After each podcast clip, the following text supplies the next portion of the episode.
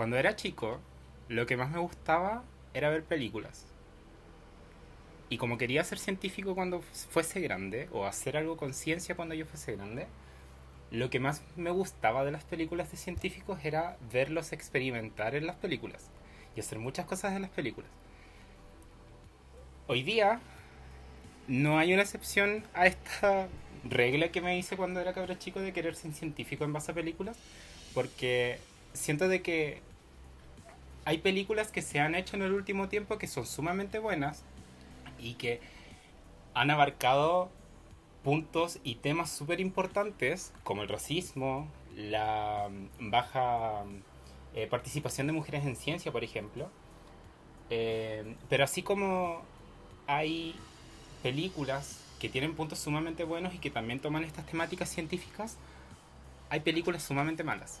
Como por ejemplo, una película que salió el año 2019-2020, que habla también sobre una científica, pero que es pésima. Es la peor película que se pudo haber hecho en... no quiero darles como más spoiler hasta el momento. Estaba a punto de interrumpirte para parar el spoiler. Sí.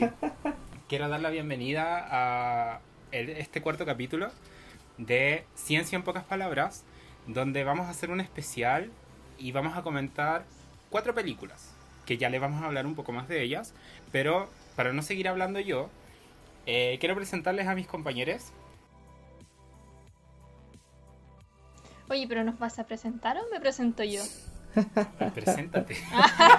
sí, pues que dijiste, quiero presentar. Bueno, yo creo que ya a esta altura ya nos van conociendo, pero para quien nos esté escuchando por primera vez, yo soy Patricia Romo, estudiante de bioquímica y les doy la bienvenida a este nuevo capítulo de Ciencia en pocas palabras.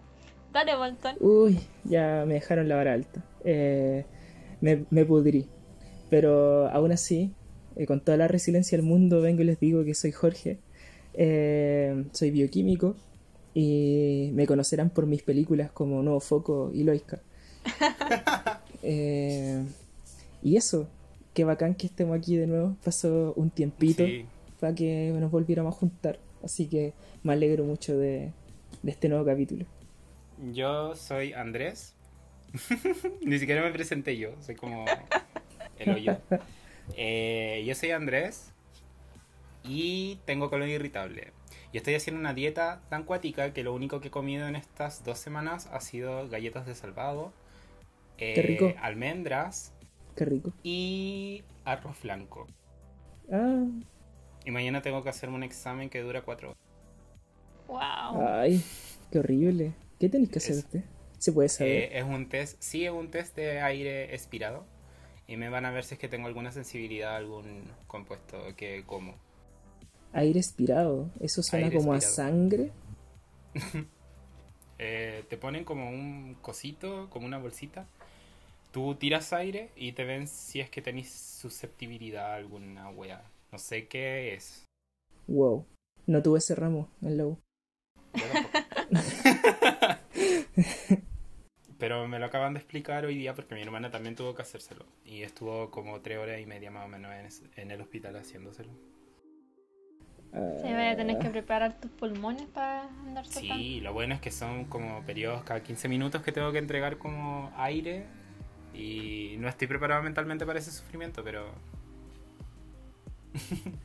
lo voy a tener que hacer igual. Imagino que igual podía hacer algo mientras tanto. Escuchar un eh, podcast, ver YouTube, una película. Sí, eh, me dedico como a leer. Como que estoy leyendo en este tiempo eh, Tokyo Blues. Ah, del, del, del, del chino este. Para mí son todos chinos. sí, del chinito. Es súper bueno. Me lo regalaron para mi cumpleaños, que estuve hace poquito, hace dos semanas. Entonces lo, lo he estado leyendo y, y bueno, va bien. Aprovecho como mis dos horas de pique que tengo que darme para la práctica laboral para poder hacer eso. Y el libro es súper largo, así que me voy a bañar. Ojalá no se acabe antes de la práctica. ¿Y ustedes? Ojalá que no. ¿Y ustedes qué han hecho en este mes? Un mes donde hemos estado como completamente desaparecidos. Sí. Bueno, he pasado caleta de cosas igual, po. Bueno, yo ahora mismo estoy en, cuarentena preventiva. ¿Qué te pasó? Oh, brígido. Eh, una colega del laboratorio eh, le mando muchos saludos, si me está escuchando ya sabe quién es, eh, dio positivo para el COVID-19 y nos enviaron a todos para la casa a encerrarnos hasta nuevo aviso.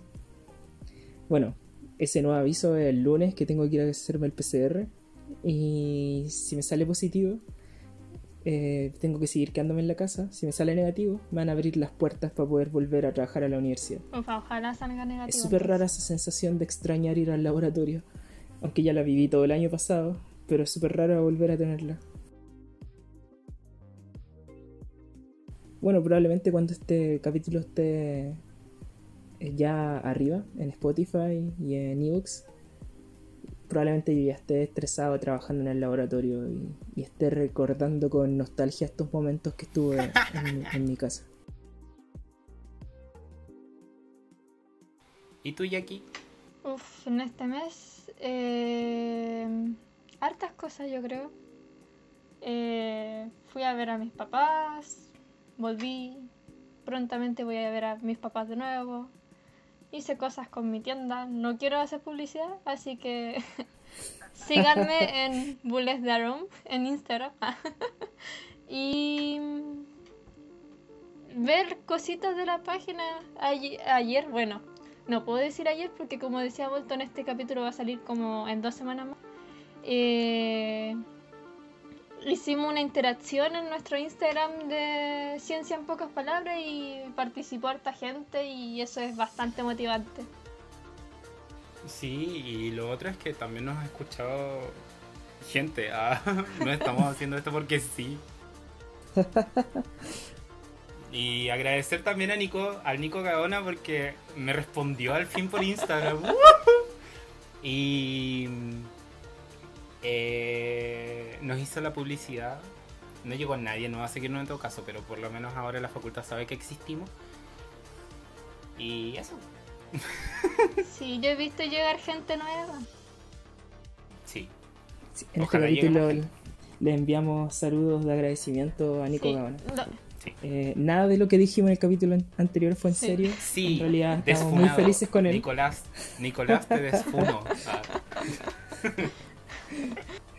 No, pero eso, muchísimas gracias por habernos hecho la publicación. Em, nos sirvió harto. Estamos súper motivados en verdad con seguir el proyecto. Sí, qué Pulento. Ya siento que Nico es un es como un personaje más de, este podcast. Aunque nunca, nunca ha conversado en, ningún capítulo. Pero ya es parte del, del, del cast. Y nunca se sabe. Ya que estamos en idioma cinéfilo. Puede estar ahí en algún otro capítulo. Uh. Uh. Pero él viene a, ser parte del reparto de los actores secundarios. Eh, así que centrémonos ahora mismo en nosotros tres que somos los protagonistas de este capítulo. que tenemos el rol. Que, que tenemos que cumplir nuestro rol. Exacto, sigamos el guion. Sí, no nos salgamos de la pauta. Eh, bueno, y como comentaba entonces al principio con la super introducción que di, eh, ¿qué vamos a hacer hoy día? ¿Alguien me quiere explicar entonces qué vamos a hacer hoy día? Yo dije que íbamos a ver íbamos no a ver películas, íbamos a hablar de películas, pero ¿qué películas vamos a hablar? ¿Por qué vamos a hablar de estas oh, películas? Espérate, es que yo quiero contarle algo antes de explicar qué vamos a hacer. Y quiero darle a todas las personas que nos están escuchando una alerta de spoiler. Ojo con este capítulo, porque se viene un poco denso. Y porque si ustedes no han visto las siguientes películas y no quiere eh, spoilearse porque las quiere ver en un momento, yo le pondría pausa en este momento. Así que, chicos, ¿qué películas vamos a hablar hoy? Uh. O sea, déjame permitirme darme... Me quiero dar un lujo, como diría un célebre personaje chileno. Eh, em, básicamente quiero explicar un poco de dónde sale esta idea. Eh, ya que como personas de ciencia siempre nos ha llamado la atención la forma en que tratan a los personajes científicos en, en los medios, en los medios de comunicación, sobre todo en las películas. Eh, y siempre está este, este estereotipo del, del científico, porque la mayoría de las veces son hombres, para variar, eh, que tiene su bata blanca, eh, pelo canoso generalmente, con lentes, con guantes, aunque no los necesite, y, que poco menos entiendan tanto física, física nuclear como genética y, astronomía. Como que le hacen de todo un poco. Eh, yo sé que nosotros obviamente que también manejamos todas esas temáticas. O sea, lógico. Eh, mientras cursábamos nuestros ramos de biología molecular, también tuvimos nuestros ramos de física nuclear y de, y de exoplaneta. Eh, pero la idea es, de ahí nace la pregunta. Claro, es fácil hacer eso con un científico inventado en un guion, pero ¿se dará esto cuando tratamos a los personajes científicos de verdad? Eh, y de ahí salió la idea de comentar cuatro películas, como comentaba la Jackie, eh, y ver si efectivamente son igual de fantasiosos que estas versiones que existen, por ejemplo, de Bruce Banner o de Tony Stark o de Rick. Eh, o se acatarán más a lo que es una persona común y corriente. Eh, bueno, eso lo descubriremos en unos minutos más. Eh, no sé si nos quieres presentar las películas, Víctor. sí, pero antes yo también quiero agregar algo. Siento de que eh, la mirada del científico, como lo pintan en algunas películas, siento que está como muy transgiversada. Y también me quiero acoplar como de lo que tú mencionaste. Eh, siento que es como una mirada como muy... No es como una mirada real de lo que, de lo que hace en verdad un científico. Yo creo que cuando vamos a hablar como de estas películas se va a entender mejor como a lo que vamos a ver y lo que vamos a decir. Eh, vamos a hablar de cuatro películas. La primera es El Código Enigma, la segunda es Talentos Ocultos, la tercera es Tesla y la cuarta es Radioactivo. Uf. Entonces vamos a comentar brevemente estas cuatro películas. Eh, ¿Alguien me puede decir de qué trata el Código Enigma? Uf, dame el placer, por favor. Dale. Eh, bueno, el código Enigma, eh, que recién teníamos una discusión respecto a si era mejor el código Enigma o Hidden Figures, eh, y que Andrés se precipita por una y la Jackie se precipita por la otra, y yo vengo a amarillar totalmente ya que le encontré las dos igual de buenas. Eh, bueno, en este caso, la película se enfoca en la historia de Alan Turing, matemático, quien gracias a él básicamente le debemos eh, el que los aliados ganaran la Segunda Guerra Mundial, ya que él logró, esto no creo que sea spoiler, ya que en realidad es un hecho histórico, él logró descifrar eh, los mensajes que estaban en código, el famoso código de Enigma, eh, que utilizaban los nazis para dar la información que para ellos era vital para ganar la guerra. como Turing logró decodificar sus mensajes, entonces los ingleses, y no solo ellos, sino que en general los aliados, eh, pudieron saber sus movimientos antes de que ellos lo supieran y pudieron armar un plan para finalmente derrotar a los alemanes. Eh, y, de paso, así como que no quiere la cosa, eh, aprovechó de inventar lo que hoy conocemos como computadores, ni más ni menos. Y qué pensarán de este personaje, quería ser un Sir o algo así, alguien reconocible, un Nobel.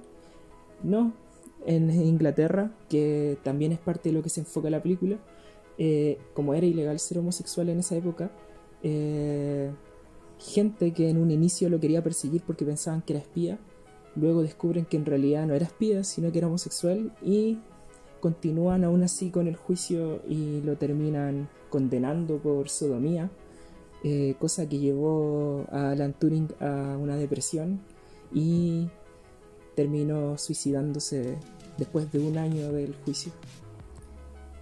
Gracias a Alan Turing, fue, ese fue básicamente el agradecimiento que le dio Inglaterra a una de las personas más brillantes que quizás tocó sus suelos. Eso es, te lo resumo así nomás. Qué buena película. Honestamente, yo traté de buscarle como una parte mala al código Enigma y te juro que no encontré ninguna. Ninguna. Porque la película está... Todo es maravilloso. El soundtrack, el montaje, los personajes tienen súper buenas actuaciones. No hay como... Yo no encuentro nada de la película que sea malo. Honestamente, recomendadísima totalmente para aquella persona que no la haya visto. Por favor, véala. Yo terminé de ver la película y quedé pero hecho bolsa. Es sumamente buena. Bueno, tiene un, un repartazo de actores, por nombrar algunos de los más reconocibles. Bueno, en el protagonista, obviamente, tenemos a un grande como Benedict Cumberbatch, que algunos lo conocerán como eh, bueno, algunos lo conocerán como Doctor Strange, otros lo conocerán como Sherlock, eh, y bueno, tiene cualquier cantidad de otros personajes conocidos ya a esta altura, y se manda un papelazo. Eh, yo le compro totalmente el Alan Turing a Benedict Cumberbatch. Eh, ¿Sabes qué es la parte más destacable de todo esto? De toda esta película, que de verdad muestran cómo una persona de ciencia es lo suficientemente como brígida cuando se le obsesiona con algo.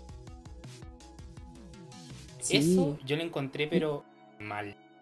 En el sentido de que no puedo, no puedo creer que, que lo hayan retratado tan bien.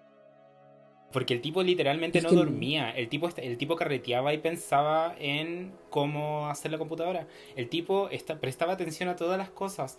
Y en medio de las revelaciones para poder descifrar el código Enigma, corrió para poder como verlo, ver lo que estaba pensando y funcionó. Eso no es muy lejano a la vida real en todo caso. Es como cuando te acordáis que tenía un experimento andando y estáis carreteando en los pastos como mierda el, el PCR y te vais corriendo al laboratorio a ver si no se alcanzó a caer la banda y si salvaste la tesis o no. Es sumamente bueno. Uf. Sí, toqué un tema delicado, sobre. eh, y, y, lo importante es que acá le dan... El guion está bien hecho, ya que no es simplemente que él está obsesionado con la máquina porque sí, porque es bacán y esto igual es como un poco quizás de la parte fílmica de la historia, ya que para darle ahí su, su qué. Eh, también te cuentan la historia de que él cuando era adolescente o, niño, eh, él tenía un amigo que dan a entender que fue como su, su más que amigo. Eh, que era el niño con el que estaba como enamorado. Exacto, Christopher mm. era el nombre de, la este personaje. Exacto. Después la computadora también se llama Christopher por lo mismo y ahí como que te tienden a explicar por qué tenía esta obsesión, este encariñamiento con la máquina, además de que él mismo eh, está obsesionado con lograr hacerla funcionar por el hecho de como por la ciencia. Yo creo que ni siquiera estaba tan preocupado de la guerra, sino que él le importaba como seguir el conocimiento. ¿Y aquí? Pues, yo creo que la forma de actuar del protagonista eh, no solo interpreta a alguien que está obsesionado con la ciencia, sino que se dice que en esos tiempos Alan tenía posiblemente Asperger y yo creo que en la película se ve reflejado así, muy reflejado, cuando por ejemplo no entendía las bromas o las indirectas. Algo que me llamó mucho la atención no era cuando le decían directamente no, si esto era una broma, sino que eh, en, en la misma fiesta que dicen que después salió corriendo, hay una parte en que intentan hacer que un científico esté con la amiga de la que fue su prometida y todos lo pateaban para que entendiera que tenía que ayudar en esa situación y él no entendía por qué le pegaban. Era como dentro de todo el suspenso que mantenía la película, habían ciertas escenas eh, cómicas para mi punto de vista y que tenían que ver al final con su eh, única forma de ser. una película sumamente bien hecha. Yo, honestamente, honestamente, siento que es una de las mejores películas que he visto hasta el momento. Porque no le encuentro ningún momento malo a esa película. Es todo lo que pasa en la película se entiende un porqué de, de por qué ocurre. Eh, los directores lo explican todo súper bien. Todo te lo dejan de una manera como explícita. No tienes que darle como vuelta a las cosas. No hay como cosas tan como de un humor como inteligente, por así decirlo, para que podáis como entender lo que está pasando. Para nada. Tú llegas, te chantas, ves la película y la entiendes de principio a fin. Sí, yo también quiero rescatar esto, me alejo un poquito de la ciencia, pero es que la encontré tan buena la película en tantos sentidos distintos. Eh, quiero rescatar cómo armaron la relación de Joan Clark con Alan Turing. Joan Clark, que está magistralmente actuada por Keira Knightley, que todos conocerán por el. Eh, ay, esta de los piratas, olvidé el nombre. ¿Pirata del Caribe? Esa misma, la mismísima. Eh, me, encantó cómo reflejaron esa relación, ya que básicamente ellos eh, se comprometen a tener matrimonio, eh, porque por un lado a Joan los padres no la van a dejar seguir trabajando sola en, una, en un sitio donde trabajan solamente hombres, más encima en una edad donde ellos esperaban que ella se casara y tuviera hijos y recordemos que esto es la primera mitad del siglo XX, todo este contexto aún eh, de una visión bien retrógrada sobre la mujer en comparación a como lo vemos hoy en día. Eh, y me recordó un poquito a lo que se ve en, no sé si vieron Bohemian Rhapsody. Sí. Eh, esta relación que se arma entre Mary Austin y Freddie Mercury, que también me lo trajo mucho a recuerdo. yo también pensé en ello cuando veía la película, que era como al final era una amistad tan limpia. Tan pura. Y que se comprendían el uno al otro. Y eso se ve reflejado en la actuación. Sí, totalmente. Sorry este desvío de la ciencia, pero necesitaba hacer esa acotación. Ya, entonces, eh, ahora pasemos a la segunda película que mencioné. Se llama Talentos eh, Ocultos. Pero, pero calmado. Eh, de, de 10 linfocitos, ¿cuántos linfocitos le ponen? Ah, ya, al tiro quieres rankearla. Sí, de 10 linfocitos, ¿cuántos linfocitos tiene? Yo al código Enigma le coloco un 9. 9, wow. Jackie, ¿cuántas neuronas tiene el código Enigma? Uy, yo creo que especialmente a Alan Turing le funcionan todas las neuronas. Pero sí, antes de cambiarnos yo quería recalcar, eh, bueno, en un momento se me cayó la señal, por eso desaparecí y, ahora, y no sé si lo comentaron ustedes, que esta película igual como que funciona en un, en un flashback.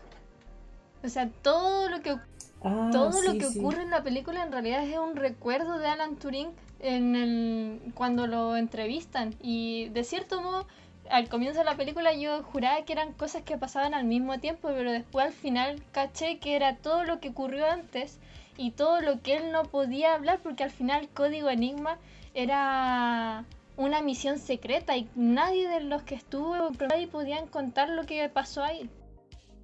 Claro. Sí, eh, es súper importante eso, no lo hemos comentado. Onda, el hecho mismo de que todo lo que se ve en la película solamente se supo hace no mucho tiempo atrás, ya que esto permaneció en secreto por 50 años hasta cuando se supo que Alan Turing hizo lo que hizo y, y que gracias a él básicamente se ganó la guerra. Uh. yo le pongo, mira, honestamente yo le pongo 9 de 10, pero hubiese sido muy bueno que la película hubiese seguido como ya en el deterioro final de Alan. Si hubiese mostrado esa parte, la película sería sumamente fuerte y estaría sumamente completa. No es como por el morbo, sino porque siento de que es una parte súper importante de Alan Turing. Porque si bien estaban mencionando al final de la película que el tipo estaba como tomando medicamentos que lo estaban haciendo mal, ¿cachai? Eh, hubiese sido bueno también mostrar cómo esa transición al final y mostrar cómo su muerte. Oye, sentí lo mismo, de hecho. Eh, estuve leyendo más y, en la película no se demuestra como los efectos secundarios que le dio este tratamiento que tenía que tomar y por lo que leí había hecho eh, que le salieran pechos, que tuviera... Sí, pues le estaban dando un tratamiento hormonal. Sí. Y al final Uh, se me olvidó la otra, pero es como cuando tienen impotencia. Difusión eréctil también le generó. Mm. Como que eso no se ve. Uf. Em, bueno, yo estuve para ver cuántas... Ah, pero ¿cuántas neuronas le pones finalmente, Jackie? Ah, yo le pongo 10. 10. Brigio. Eh, Eh, yo también le pongo nueve cianobacterias a, a la película.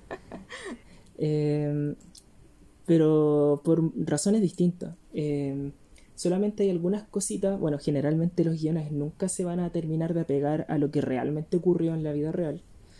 Eh, entiendo que hay decisiones que se toman por para que la película lleve su ritmo y, y sea más interesante. Eh, pero igual hay, hubo polémicas respecto a su representación eh, en comparación a quienes lo conocieron en la vida real. Eh, pero son como puras nimiedades. Por ejemplo, dicen que extremaron demasiado la, la visión como maniática de, de Alan Turing eh, que si bien es verdad que él era así, pero no lo era tanto como para no poder generar, estrechar lazos con otra persona y que quedara básicamente como alguien déspota, como lo hacen ver en algunos momentos. Eh, así como también el, en realidad Alan sí sabía que Christopher Morcom iba a morir. Eh, en la película lo muestran como algo sorpresivo, pero en realidad él, estaba al tanto de, esa historia. Em, y bueno, y, me suma lo que decían ustedes. Eh, también hubiese sido interesante ver los estragos que causó el tratamiento hormonal en Alan Turing, porque si no, se me hace la idea de que la gente queda con, con la visión de que él se suicidó por. Eh, onda, más allá del fallo, sino que como porque no sé, sentí que había una relación con Christopher al final, el hecho de que apagara la máquina en un momento y como que te lleva a llevar la idea para allá, eh, cuando en realidad su vida ya, calidad de vida era una mierda al final de, eh, de, sus días. No debería haber dicho mierda, ¿cierto? Sí, sí se puede. No importa. eh, entonces no es... Entonces pasemos a ¿Talentos ocultos? Solo. Solo quiero comentar, por último, que esta película ganó mejor guion adaptado en los Oscars. Es. Ya, entonces, talentos ocultos. Uh, a mí me gustaría dar como una pequeña intro aquí. Talentos ocultos eh, ocurre en plena eh, competencia espacial entre Rusia y Estados Unidos. Y aquí se, calca eh, la historia de tres mujeres científicas afroamericanas que fueron eh, sumamente importantes durante este periodo. Entre eh, estas científicas son Mary Jackson, que fue una de las primeras ingenieras mujeres, de hecho, afroamericanos, y que tuvo un labor en, en el diseño de un túnel de presión supersónico también está Dorothy Vaughan, que es matemática e informática eh, teórica, que eh, ella se encargó en labores de programación durante esta competencia espacial. Y una de las que es más recalcada, según yo, en la película es Katherine Johnson, eh, que ella es físico, científico, espacial y matemática, y que estuvo encargada de, de hecho, a lo largo de la historia, no solo eh, el cálculo de la órbita para que el astronauta John Glenn eh, fuera al espacio, sino también en otros cálculos, por ejemplo en proyectos como el Apolo 11. Y aquí se puede eh, resaltar lo que es difícil ser un, un científico, no solo siendo mujer, sino siendo descendiente, afroamericano, se ve muy así a simple vista la discriminación que había en esos tiempos y cómo todas ellas tuvieron que luchar para al final tener un lugar en lo que es la NASA, que es donde ellas trabajaban. Eh, yo solo quiero comentar que esta película la amé. Eh, las tres eh, figuras que protagonizan la película, aunque en realidad, como, como comentaba la Jackie, una más que otra, siento que las tres se mandan unos papelazos y, y me gusta cómo muestran la dificultad que era hacer ciencia para una mujer y no solo para una mujer, que también muestran esa parte, sino que para una mujer negra en el contexto de el Estados Unidos de principios de los 60. Onda, estas escenas donde cosas tan nimias como tener que ir al baño y que no hubiesen baños para mujeres negras en el sector donde ella trabajaba y que tenía que recorrer 800 metros para poder ir al baño eh, es cuático. Uno no piensa en esas cosas cuando lee sus historias en internet, así como las biografías de estas personas. Eh, como que esto te ayuda a ponerte más en sus pies y valorar aún más los logros que lograron en sus campos. Yo tengo algo que decir respecto a eso. Eh, la película yo la encontré súper buena. Sin embargo, no la coloco en el número uno. Y esto es simplemente por una razón. Siento de que el tema del racismo, como lo tocaron en algunas partes, siento que se pasó muy por encima. ¿A qué me refiero con esto? Cuando, por ejemplo, em, cuando la personaje protagonista de la película, que era Catherine, eh, tiene como este, como su momento clímax en la película de ya decir como estoy chata de tener que ir todos los días al baño, tener que llevarme las carpetas, estar haciendo mis necesidades básicas y, tener que hacer cálculos y luego volver. Hay una, esa, esa escena cuando el, jefe de Catherine eh, pesca como un martillo y saca la, la cosa de baños de color. ¿Se acuerdan de esa parte? Sí, de hecho yo lloré ahí. Ya. Sí. Esa parte la encontré como muy, ¿what? ¿Pero por qué? Porque siento de que el tema, ese tema del racismo en específico, se dejó de tratar. Siendo de que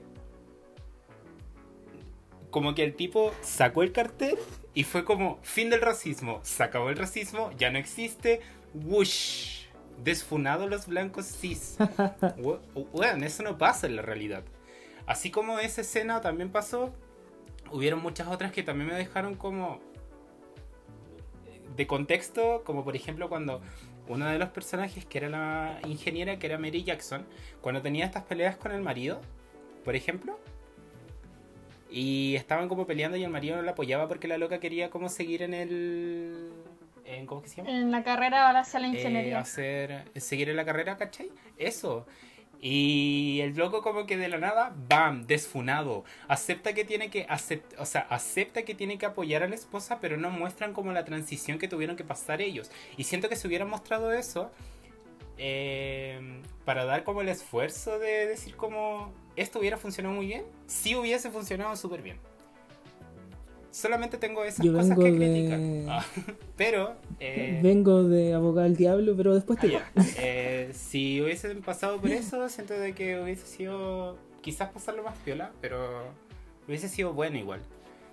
Sin embargo, encuentro que la película es sumamente buena por el hecho de abarcar esta temática y, y en sí logra como... A mí me mantuvo como todo el rato pendiente de, de todo.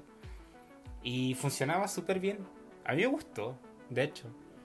¿La recomiendo? Totalmente. ¿Le pongo un 9? No, le pongo un 8.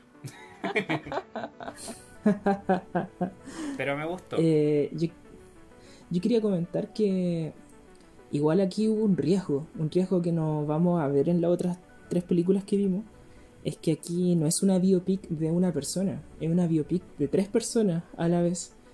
Eh, incluso de todo el grupo de, de trabajo, eh, ya que ellas eran un grupo de computadoras, como les decían, eh, afroamericanas.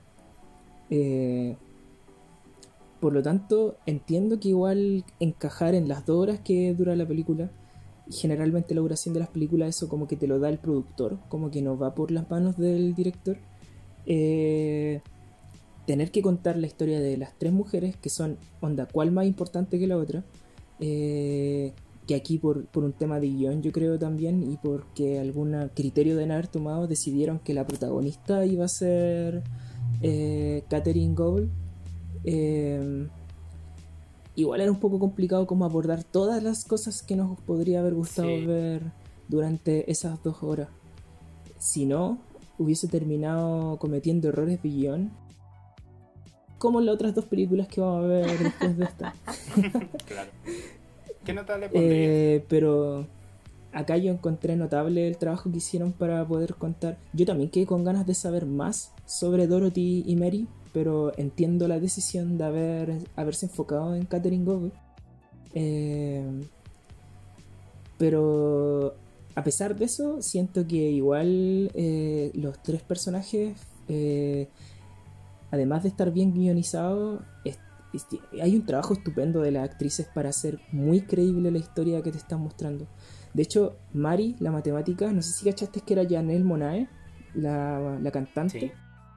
Eh, yo encontré como bien sobrio su papel entre las tres, eh, súper bien hecho, así como viola, pero el de Octavia Spencer como Dorothy Gogan, eh, con su, su carrera a ser supervisora, oh, yo creo que fueron los momentos que más me entretuvieron de, de la película, como que tenía ese, ese toque que te alejaba un poco del drama que era la vida de Catherine Gould por lo menos en el contexto de cómo se enfocó en la película. Eh, yo personalmente también le doy 9 cianobacterias de 10 a, esta película.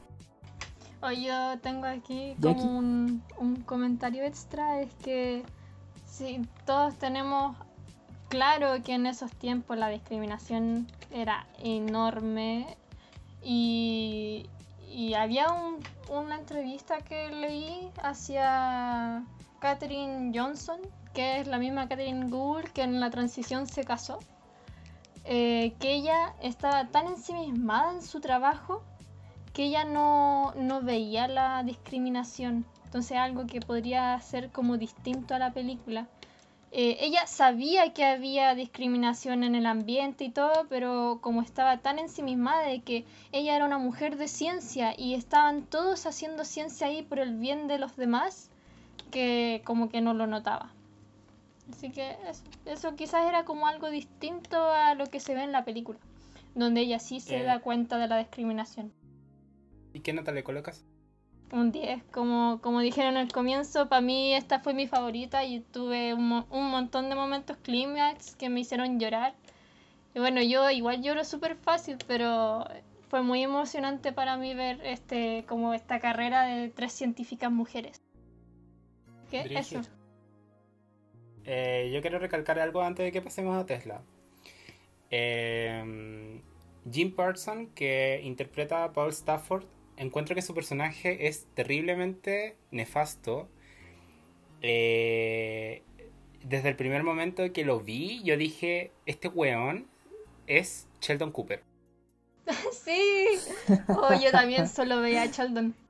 Y el problema que me causa eso es brígido, porque yo decía como, no puedo creer que Sheldon Cooper no esté en esta película, pero prácticamente es Sheldon Cooper, porque estaba metido en todas las partes. Y una parte que me causa como mucho ruido también de esto es que la parte final eh, de la película, cuando eh, Catherine está como escribiendo el informe y agrega el nombre de Paul Stafford, lo que me causa más como, oh, qué rabia, es como cuando Paul llega con la taza de café y se la llega a Katherine y como que los dos dicen como muchas gracias. Es como, loco, no. Así no pasan las cosas. El racismo no se soluciona de ese momento. El loco dejó claramente explícito en toda la película que era racista toda la película y que ahora al final vengan como a abuenarse. Me hubiese gustado de que eso no hubiese pasado nunca. Porque deja entender como muchas cosas como final abierto. ¿Habrán quedado bien? Yo imagino que sí. Pero no sé, siento que esa parte final es como... ¿What? Sí, pero es que yo vi esa parte, nos vamos a alargar harto con esta película. Yo vi en esa parte que estaba entrelazada con otra situación que ocurre antes, cuando la, la Catherine hace una demostración matemática frente a la mesa redonda donde solo podían ir hombres a, hacer su a, hacer esta reunión y ella insistió bastante en participar porque necesitaba saber cómo iba a ir eso. Y es ahí cuando ve la demostración matemática que este Sheldon, que es como lo vi yo siempre en toda la película, se, dio cuenta de todo el potencial que tenía Katherine y que ya no podía verla en menos solo por ser mujer y negra. Entonces ahí yo creo que el clic de tengo que aceptar que ella es un colega más, una colega más, eh, fue en ese momento, no en el momento de que empezaron a trabajar juntos. Eh yo también tengo una opinión distinta eh, a los dos, de hecho, porque al contrario de lo que comentaban, yo sentí que en la escena final existía aún esta tensión con Sheldon, llamémoslo Sheldon, porque ya no hay caso de que me acuerdo del nombre real. Eh, creo que era Shepard, algo así. Bueno, Sheldon.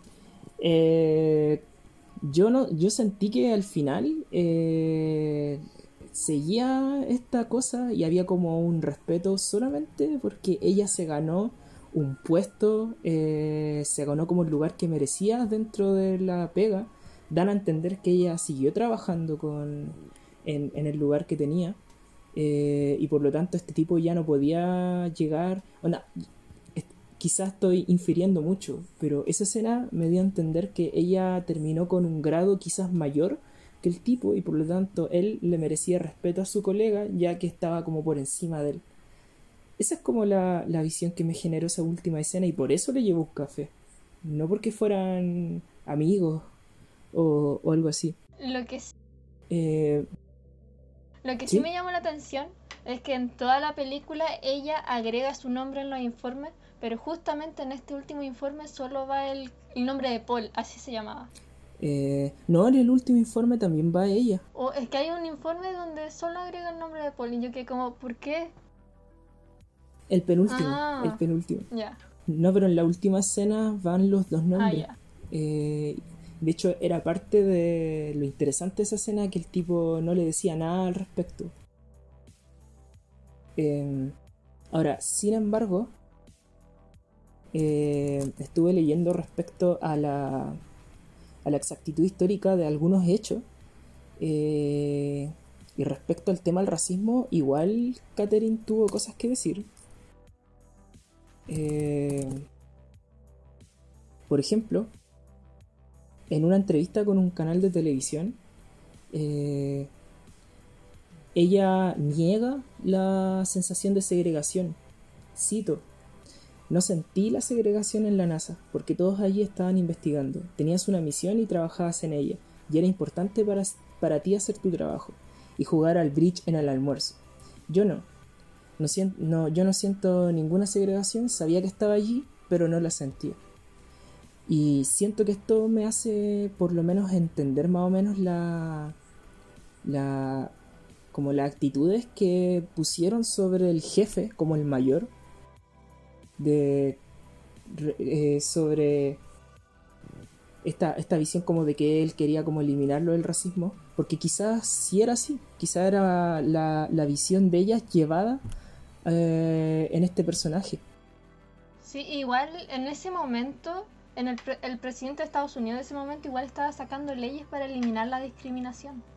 Por ejemplo, que en un trabajo debieran haber eh, personas negras y blancas en un mismo ambiente. Y de hecho es algo que se recalca también en la película, que algunos no querían hacer caso a las leyes que se están postulando en esos momentos. Sí. Eh, lo, último que agregaría es que también queda la sensación de que lamentablemente queda como la sensación de que este tipo, el jefe, es como el salvador blanco eh, en la película. Y de hecho eso es algo que comenta el, el director, o sea, no, alguien de los de la película, ya olvidé quién es, eh, y decía que no le parecía porque en realidad no fue muy lejano a lo que realmente ocurrió en la realidad, por más allá de que eh, pareciera como esta figura del Salvador Blanco. Es que al fin y al cabo el jefe era blanco y él era el jefe y era el único que podía hacer algo realmente. Entonces como que inevitablemente quien arreglara el ambiente de cierta forma tenía que ser el jefe y, justamente era el jefe blanco de la película. Malditos blancos. igual era una película eh, americana. Tenía que ganar. Sí. sí. Eh, quería decir algo chico. Eh, algo que se me olvidó comentar en el código Enigma es que el 24 de diciembre del 2013 la reina Isabel II del Reino Unido promulgó el dicto en el que eh, Alan Turing, el matemático que comentamos, eh, se exoneró oficialmente. Por lo tanto, se anularon todos los cargos en su contra. El 24 ah, de diciembre del 2013. El tipo ya estaba muerto. estaba sepultado, estaba hecho ceniza. Y fue como perfectamente para Navidad, como feliz Navidad Alan Turing. Te exoneramos. Bueno, es, como cuando el Papa eh, pidió perdón por la eh, esta weas que hicieron en España. ¿Las cruzadas? Eh, no, además, la, estas que empezaban con I, donde torturaban gente, la Inquisición. Ah. Eh, sí, es cuando la Iglesia Católica pidió perdón por la Inquisición ¿Hace cuánto? Así como un par de décadas atrás. Como... Es como, ups, upsi, nunca más. Ay, qué estupidez. Bueno, eh, Filo, Alan Turing, que estás en este momento en el universo donde sea que estés, eh, ojalá puedas saber de que estás exonerado, que eres libre y que puedes vivir tu homosexualidad en donde sea que lo estés A pesar de ser ateo, él creía en la vida después de la muerte, así que puede que lo sepa. Sí. Bueno, eh, bueno, él está viviendo en cada uno de nuestros computadores en esto. Este de hecho, si se cae la señal, es, probable que fuese de culpa de Alan Turing. Ya, eh, volviendo entonces, ya. Entonces, ¿qué calificaciones les colocamos? Yo le coloqué un 8, Volta le colocó un 9 y la Jackie le colocó un 10. Exacto. Muy bien. Antes de continuar con las siguientes dos películas, quisiera comentarles que el capítulo original salió más largo de lo presupuestado, por lo que con las otras células hemos decidido que lo dividiremos en dos partes. Hoy día acabamos de escuchar el lado A de los científicos que se pasan a películas. Los esperamos en unos días más con el lado B de los científicos que se pasan a película, con un lado más drástico y más ácido frente a estas películas. Adiós.